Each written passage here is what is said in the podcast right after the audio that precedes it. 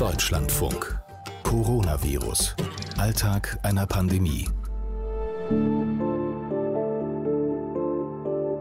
Es braucht jetzt Menschen, die sagen, wir machen das. Risiko ist das Leben als solches. Risiko ist das Leben als solches. Das ist so ein typischer Waltraud-Kannensatz, finde ich. So habe ich die Leiterin der Sozialstation Bad Krotzing in unserem Podcast bisher kennengelernt. Sie gestaltet eben auch schwierige Situationen, versucht zu verbessern, was zu verbessern ist und geht dabei natürlich auch ein Risiko ein. Wie Menschen, wie Waltraud Kann, dieser Tage abwägen zwischen Vorschrift und Lockerung. Darum geht es in der Folge 24 unseres Podcasts. Ich bin Katrin Heise. Hallo. Wir haben einen neuen Gesprächsgast dabei. Ich bin Markus Jogas, bin Krankenpfleger und Geschäftsführer seit 15 Jahren zweier stationärer Pflegeeinrichtungen, eines ambulanten Dienstes und einer Tagespflege und bin stellvertretender Vorsitzender des Vereins Pflege in Bewegung e.V. Hausgemeinschaft und Wohnküchen, das ist wichtig in seinen Häusern in Rhenchen nahe Offenburg. Wir wollen bei uns eigentlich so leben, wie man zu Hause auch gelebt hat.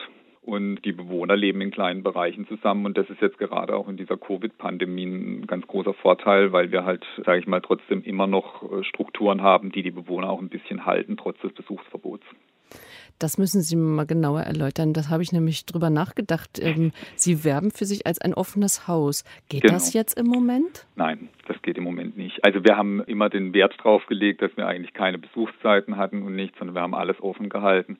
Aber das können wir jetzt im Moment leider nicht mehr gewährleisten. Eben durch diese Pandemie ist es so, dass einfach wir seit dem 9. März äh, bei uns ein generelles Besuchsverbot ausgesprochen haben und jetzt versuchen mit vielen Maßnahmen äh, im Prinzip das wieder sozusagen zu umgehen. Das heißt, wir haben einerseits jetzt diese Videochats eingeführt seit einer Woche zwischen Bewohnern und Angehörigen. Das funktioniert ganz gut und sind jetzt im Moment gerade dabei, eine Besuchsbox zu machen, wo man ja, wo man sich dann auch wieder sehen kann, zumindest und miteinander sprechen kann. Was ist das eine Besuchsbox? Sie dürfen sich das so vorstellen, das ist wie so eine Terrassentür, die wir aufschieben, dann gehen die Angehörigen da rein und die Angehörigen sitzen in so einem kleinen Kasten drin und die Bewohner sind dahinter und die können dann miteinander in Kontakt kommen, ohne dass eben die Gefahr besteht, dass sie sich infizieren.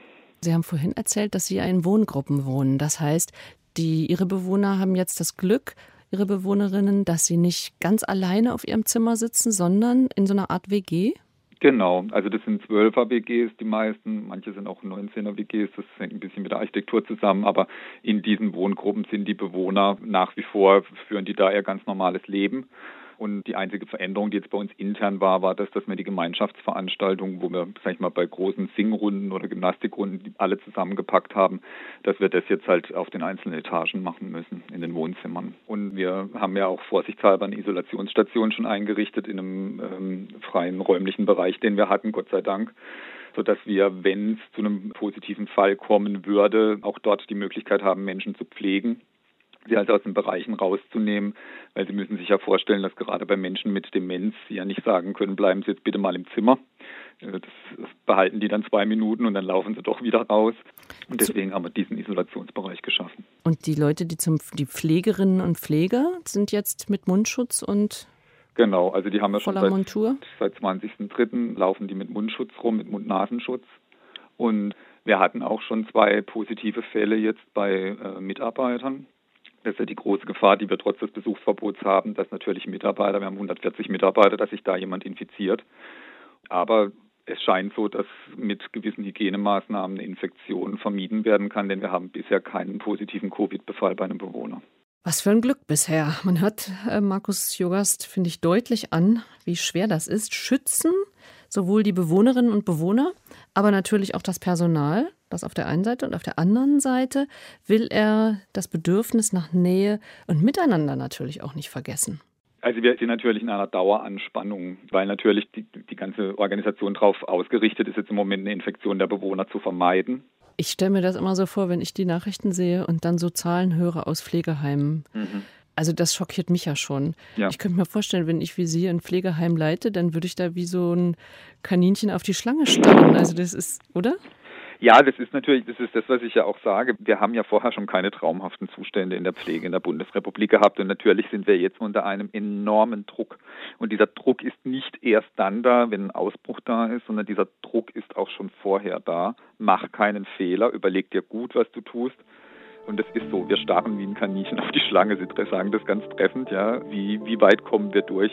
Wir, also ich als Geschäftsführer und meine Einrichtungsleitung, wir sind natürlich verantwortlich dafür, dass wir äh, alles unternehmen, um die Bewohner vor Schäden zu bewahren.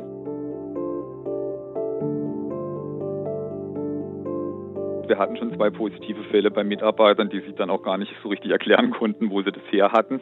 Letztlich gibt es keine endgültige Gewissheit, mhm. ja, dass man das vermeiden kann, aber wir müssen lernen, mit dem Risiko zu leben und wir müssen natürlich auch lernen, welche Maßnahmen wir treffen können, damit die Bewohner trotzdem die Möglichkeit haben, in Kontakt mit ihren Angehörigen zu kommen, aber ohne, dass ich eine allzu große Gefahr eingehe. Und deswegen sage ich, das ist einfach eine Lernkurve, die wir da durchlaufen. Ein ständiges Ausprobieren, ne?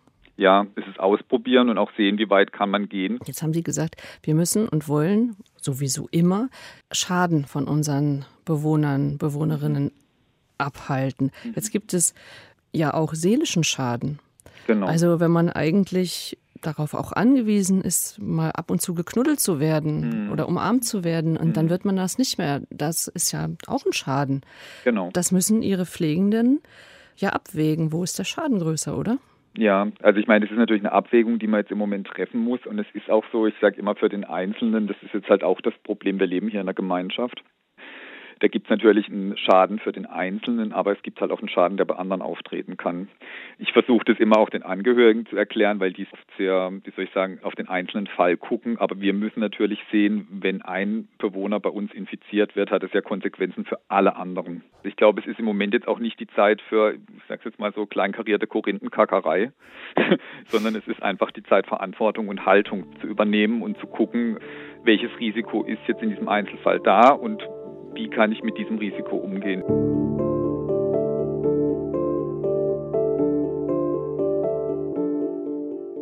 Über die Risiken in der Altenpflege hat uns in diesem Podcast ja auch Waltraud Kannen von der Sozialstation im Breisgau schon erzählt. Ich erinnere mich zum Beispiel an einen Fall von häuslicher Gewalt.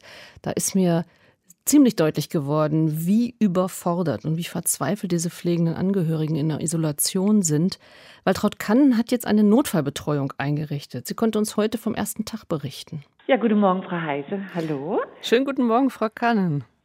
Sie haben Ihre Notfallbetreuung heute am Start. Ja, das ist wirklich klasse. Ja? Wir haben jetzt wirklich ratzefatze zehn Families gefunden, die äh, sich wirklich freuen darüber, dass wir ihnen Entlastung anbieten. Und wir mussten jetzt eher etwas bremsen, weil wir unsere Gruppe so peu à peu aufbauen wollten. Aber merke, dass das echt eine gute Sache ist. Wo findet die Notfallbetreuung statt? In unserer Tagespflege. Wir haben ein historisches Gebäude im alten Spital in Staufen. Und äh, dort können wir das so machen, dass wir erstmal einen Teil der normalen Tagespflege jetzt nutzen.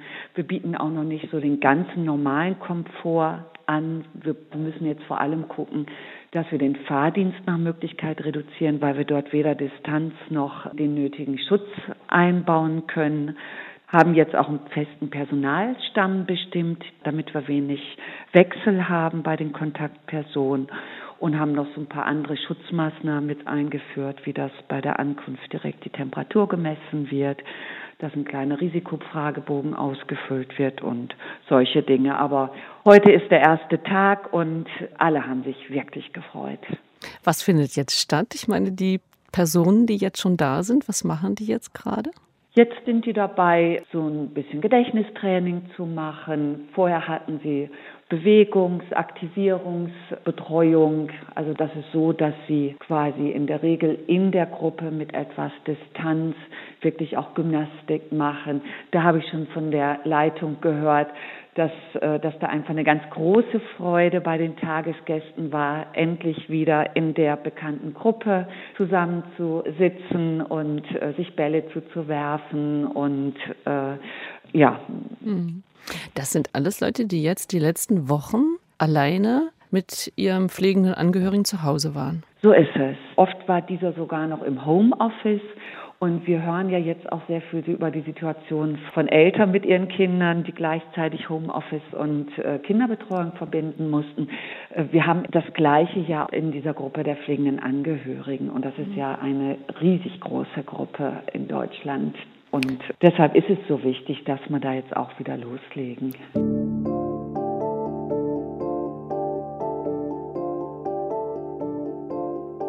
Jetzt sind ähm, diese ja, pflegenden Angehörigen deswegen extrem gefordert oder überfordert gewesen, weil natürlich das Ansteckungsrisiko ähm, minimiert werden sollte.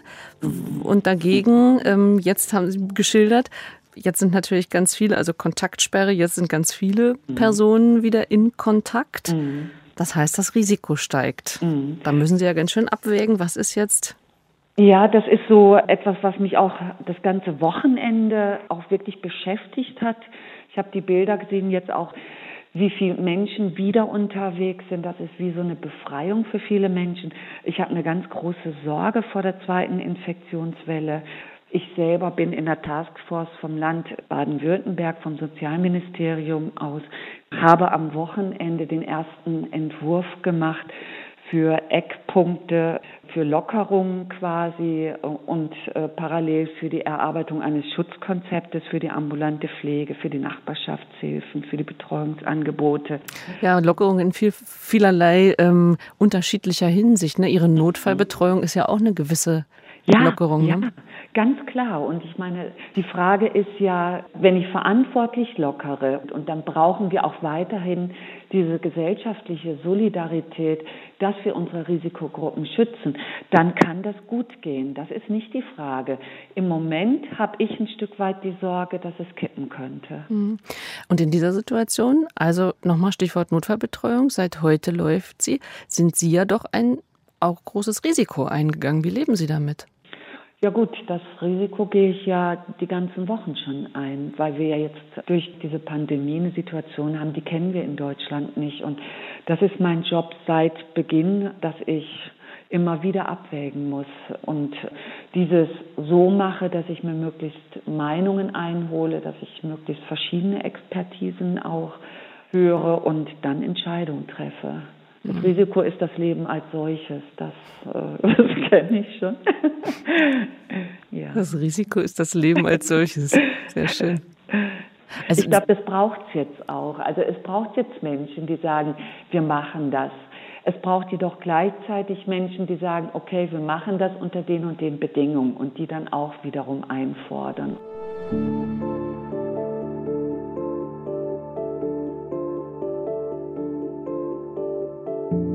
In Hamburg habe ich Krankenpfleger Markus Heinrich zu Hause erreicht. Und der sieht ja tagtäglich auf seiner Intensivstation, was Covid-19 bedeuten kann. Und deshalb steht für ihn fest, das Risiko im Alltag muss so gering wie möglich gehalten werden. Heinrich, moin. Schönen guten Morgen, Herr Heinrich. Guten Katrin Morgen. Heise. Wie geht's Ihnen? Mir geht's gut, danke. Und Ihnen? Mir geht's auch gut. Schön. Ich muss ab heute Maske tragen. Ja, die muss ich auch tragen. Die müssen Sie aber immer schon tragen. Das stimmt. Wenn Sie jetzt aus dem Dienst kommen, also ich nehme ja mal an, im Dienst haben Sie sowieso immer eine Maske auf, also immer, einen Mundschutz, ja. Mund-Nasenschutz auf oder Genau, eine FFP2-Maske habe ich immer auf den ganzen Tag auf der Arbeit, ja. Und lassen Sie den jetzt einfach auf und gehen dann raus oder wie, wie läuft das? Nein, den lasse ich auf jeden Fall in der Klinik. Also ich habe mehrere Mundschützer oder FFP2-Masken, FFP3-Masken zur Verfügung wenn ich ins Zimmer reingehe und wenn ich wieder rauskomme, habe ich halt meins. Und das bleibt aber auch in der Klinik. Das wird momentan noch mit zur Aufbereitung gegeben.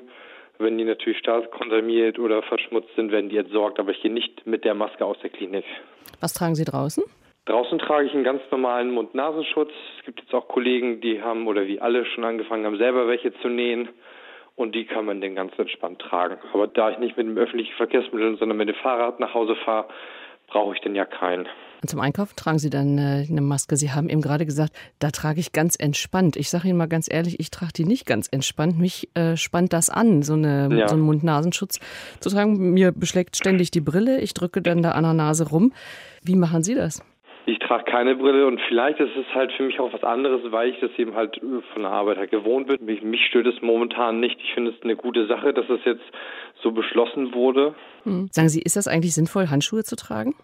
Handschuhe, nein, auf keinen Fall. Gut, dass Sie das ansprechen, weil es ist eine Pseudosicherheit. Weil wenn ich Handschuhe trage, muss ich sie natürlich dann auch ähm, ausziehen. Das ist vielleicht für Menschen, die Knochenmarkstransplantiert sind oder die immungeschwächt wirklich sind durch eine Organspende, die wirklich dann auch zu Hause ihre Lebensmittel dann auch desinfizieren, also auch die Packung desinfizieren. Für die ist es sinnvoll und die kennen das ganze Thema auch schon. Für die tut es mir auch wirklich leid momentan. Aber für alle anderen würde ich es nicht empfehlen, weil es wie gesagt eine Pseudosicherheit ist. Ich fasse mit diesen Handschuhen mein Lebensmittel an, packe es in den Einkaufswagen, ziehe die Handschuhe aus. Da habe ich es schon ganz oft leider gesehen, dass diese auch in der Umgebung eben halt rumliegen. Also es ist viel Müll, was ich momentan leider sehe. Und dass ich dann mit den Händen wieder ganz normal eben halt meine Lebensmittel oder halt auch Türklinke zu Hause dann wieder anfasse, ohne mit danach die Hände zu waschen oder zu desinfizieren. Mhm. Und deswegen, das ist leider ein großes Problem. Da würde ich empfehlen, die wirklich wegzulassen, sich dann wirklich öfters die Hände zu waschen. Sie sagen das mit einem ziemlichen Nachdruck. Ihnen ist das Thema ganz wichtig. Sie haben auch gesagt, Sie möchten das auch gerne nochmal ansprechen. Machen wir da, wir, wir Laien, machen wir da immer noch so viel falsch? Also das, was ich beim Einkaufen und wenn ich draußen bin sehe, teilweise leider ja, die Leute fassen sich viel ins Gesicht. Es werden viele Handschuhe getragen. Natürlich möchte ich jetzt auch nicht der Moralapostel sein und die Leute direkt darauf ansprechen. Das nehme ich mir nicht raus, auf keinen Fall, weil das geht mich auch nichts an. Ich weiß ja nicht, was derjenige jetzt wirklich hat. Und deswegen, ja, es ist mir ein sehr großes Anliegen und es ist auch vielen von meinen Kollegen ein großes Anliegen, eben, dass sich die Bevölkerung da jetzt halt auch dran hält und dass wir das gemeinsam jetzt auch durchziehen. Da ist dann jetzt wieder jeder Einzelne in der Verantwortung, egal ob der Mund-Nasenschutz bequem ist oder nicht. Coronavirus, Alltag einer Pandemie. Unseren Podcast bekommen Sie überall, wo Sie Podcasts runterladen können und in unserer kostenlosen App der DLF Audiothek. Ich bin Katrin Heise. Tschüss.